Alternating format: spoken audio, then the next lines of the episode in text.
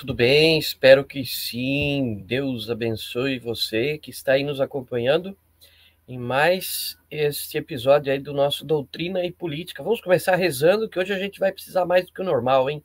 Em nome do Pai, do Filho e do Espírito Santo.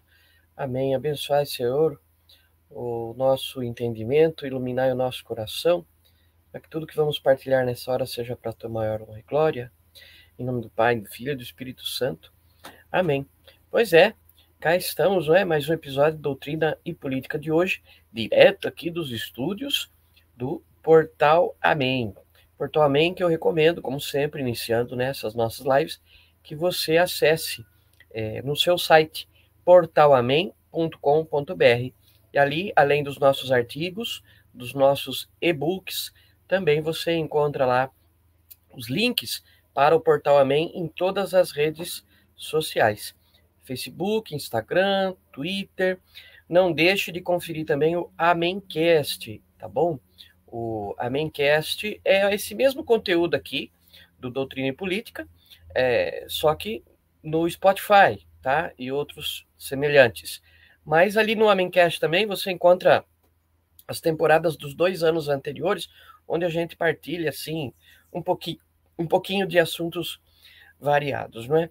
Olha, é, sem muitas delongas, e hoje vai ser um, uma live, um episódio um pouco curto, é, não por falta de, de disposição, mas como uma forma de protesto também, porque hoje é um péssimo dia para se dizer que é jornalista, que se tem informação jornalística. Hoje é um dia muito chato, muito xarope na história recente do Brasil, porque é, o day after né, hoje dia 19, o dia após ter se estabelecido de forma é, ainda em tanto quanto velada, mas do ponto de, de vista institucional, já está em vigor no Brasil uma censura. Que dizemos isso com todas as letras. Censura imposta pelo poder judiciário à imprensa brasileira. É muito triste, é muito chato, é um dia é, que eu considero de luto para toda e qualquer, qualquer pessoa que se importe e que trabalhe com os meios de comunicação social. Nós é, temos acompanhado aí a evolução das coisas neste pleito é, corrente. Nós temos visto como a esquerda não tem conseguido fazer convencer a população a respeito de um governo futuro, sem futuro. Um governo que não tem projeto, um governo que não tem plano, um governo que tem medo de dizer o nome dos seus ministros futuros, o governo de alguém que é notoriamente condenado por corrupção, um governo que é notoriamente, é, é, que será, né, se for eleito, notoriamente a favor de uma pauta comunista, marxista, socialista, contra tudo o que preza a religião, contra né, tudo o que é demais sagrado para nós, que somos cristãos. A gente tem visto como a igreja, a, a esquerda não tem conseguido convencer as pessoas com essa pauta macabra que defende. Agora, esta semana, é, escreveu uma carta aos evangélicos dizendo que é contra o aborto, contra o casamento de pessoas do mesmo sexo, que não vai perseguir padres nem pastores e que não vai fechar a igreja. Mas a gente sabe que é mentira. É mentira. Porque, como dizia Margaret Thatcher, aonde a esquerda passa, não nasce mais grama. E essa turma que tem sede de vingança, essa turma que vive de ódio, tá? Que é a, a cambada comunista, não vai perder a chance de, voltando ao poder, querer ficar mais 15, 30 anos e ir à forra contra tudo e contra todos. Isto não é uma ameaça. Este é o projeto. E é por isso mesmo que não podem dizê-lo. Porque se o disserem, aí escancara de vez. Você sabe que o comunismo ele age nas sombras, ele age na mentira, igual o diabo, né? Então, é um dia muito triste para a imprensa nacional, porque com a desculpa é, das eleições correntes, o Tribunal Superior Eleitoral, que é uma jabuticaba, só existe essa porcaria aqui no Brasil, tá? Nenhum outro lugar sério do mundo existe um tribunal para regular as eleições. Regular, eu estou sendo eufemista, porque é, é, quando se criou esse tribunal, algumas décadas atrás, o intuito já era esse, o, de, o dia que nós não quisermos que se eleja um candidato que não é da nossa turma, a gente tem todo o, o todo o, o instrumental jurídico para impedir, para tentar atrapalhar. É o que tem sido feito neste ano de 2022. E o TSE, então, vem ao longo desta semana proibindo conteúdos, como do Brasil Paralelo, proibindo que se diga a verdade, como no caso do jornalismo da Jovem Pan News, que foi formalmente avisada para não chamar o candidato da esquerda de corrupto, ladrão, bandido, chefe de quadrilha, o que de fato é, porque já foi condenado por tudo isso. E o fato de ter a sua sentença anulada não o descondena, não o torna inocente. Não tem ONU que absolva. É, Jovem Pan News impedida de dizer a verdade, sob pena de multa, e sabe-se lá mais o que, porque com essa desculpa de ter a eleição como argumento, faz com que se implante no Brasil, na prática, a censura prévia. Antes de você divulgar um conteúdo, você já não o pode. Isso é uma das coisas que, estupefactamente, eu não imaginei que eu iria ver na minha vida. Porque a geração passada, a geração anterior, lutou tanto contra a ditadura, ou como dizem os militares, o regime de exceção, chame como você quiser, mas lutaram tanto contra isso e agora estão aplaudindo e permitindo esta barbárie que fere a democracia. Não existe democracia sem liberdade, sem imprensa livre, sem direito de expressão. Qualquer um que negue isso é hipócrita. Quem queira defender qualquer tipo de censura está querendo defender o indefensável. Sabe? É um dia triste porque nós vemos, desde ontem no Pingo dos Is, o, de forma inteligente, de forma até satírica, mas de forma triste, grandes nomes do, da, da, do comentário político nacional, como Ana Paula Henkel, se forçando a ler receitas de bolo em horário nobre, nos Pingos dos Is, o programa de maior audiência na sua faixa de horário. Nós vemos Augusto Nunes, ainda, né? Ainda temos aí esses luminares do jornalismo, né? Um, um bastião, uma reserva moral que nós temos no jornalismo brasileiro. Augusto Nunes escancarando de vez, que é isso que estamos vivendo, uma censura. E enquanto isso, parece que ninguém liga. Parece que ninguém está nem aí. E parece que ninguém está dando a devida importância ao fato. Nós vemos hoje no, no Pânico o pessoal brincando com isso. Claro, é um programa de humor. Colocaram até um rapaz careca lá. Eu não assisti o programa inteiro ainda hoje, mas colocaram até um rapaz careca lá, de terno, é, andando com uma silver tape nas mãos e rondando ali os comentaristas, como que preparado para amordaçar quem ousasse falar a verdade. Sabe? Desordem informacional. a palavra agora é esta: você dizer verdades que vão prejudicar o candidato da esquerda não é mais fake news, porque essa também não colou. O termo já se desgastou muito. É agora desordem informacional. Você até está dizendo a verdade, mas vai levar essa verdade que você está dizendo as pessoas a não votar no candidato da esquerda. Então você não pode dizer. Isso é mais que feio, isso é triste, isso é mais que triste, é diabólico. Que não há amor onde não há liberdade. Onde não há liberdade não impera nada de bom. Porque onde falta a liberdade, só há escravos. E foi para a liberdade que Cristo nos libertou, não foi para a escravidão. Então, toda sanha escravagista, de qualquer tipo que seja, todo qualquer tipo de cerceamento e censura, vem do maligno. Não pode ser defendido. Não me venham depois dizer que a gente não avisou. É, eu sei que um pouco disso é desespero da esquerda, a gente tem acompanhado os bastidores aí da política, um pouquinho aqui, um pouquinho, um pouquinho ali. É, a gente sabe que se depender do povo brasileiro, a esquerda continuará fora do poder, porque já percebeu muitas coisas, sabe? E, esse desespero faz com que uh, aqueles que são vendidos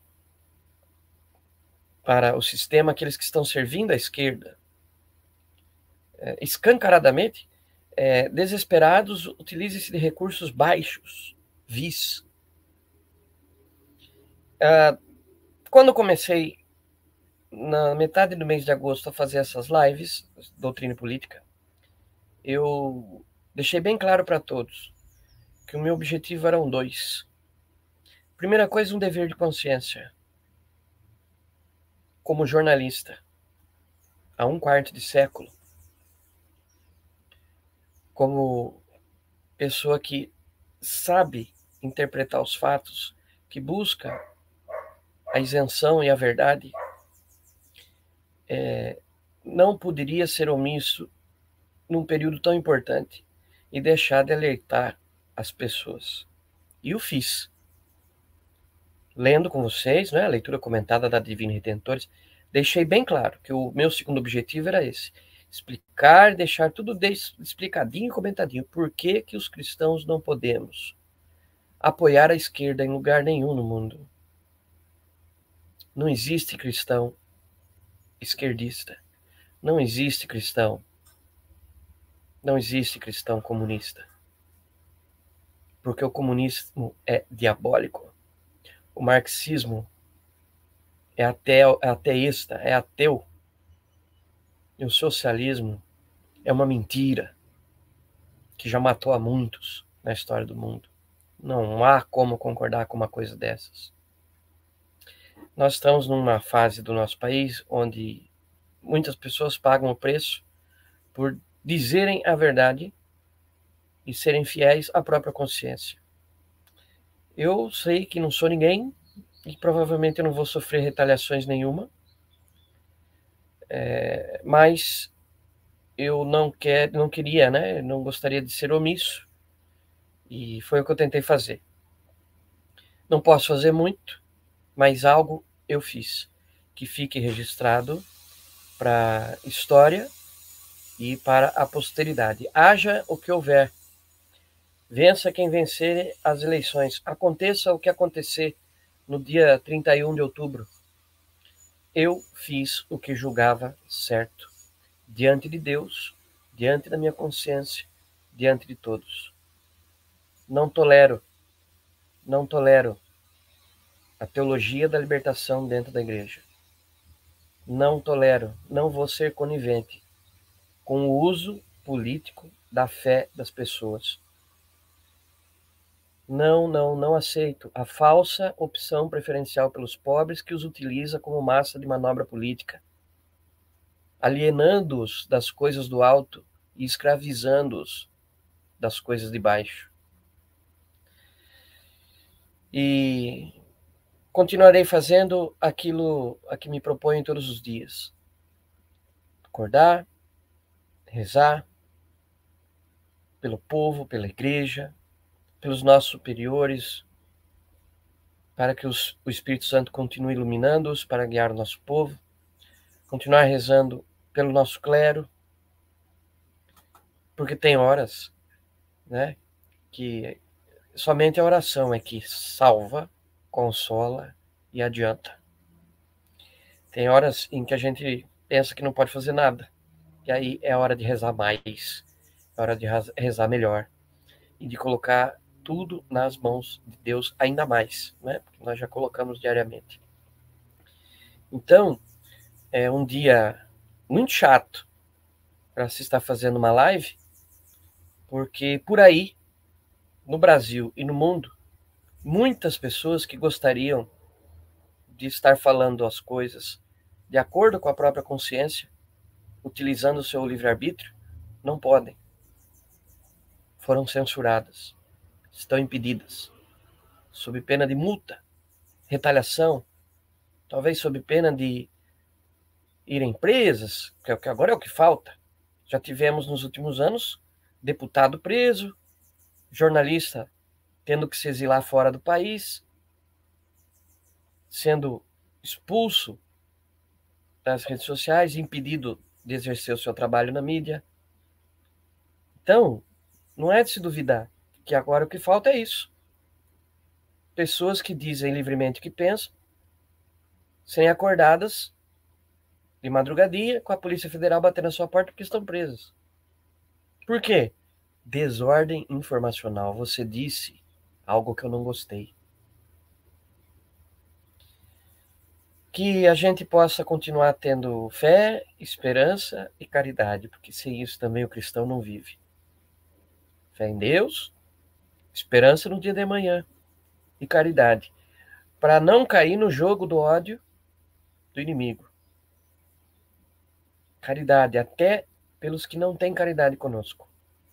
Queremos a conversão do pecador, não a destruição dele, não a perdição dele. E isso vale também para a política. Que a gente não perca essas virtudes basilares né, do modo cristão de se viver. E que a gente continue fazendo a nossa parte, depositando é, as nossas esperanças em Deus. Né? Dia 30, vamos votar. E eu repito para você mais uma vez, como já não tivesse falado muitas vezes: não vote na esquerda.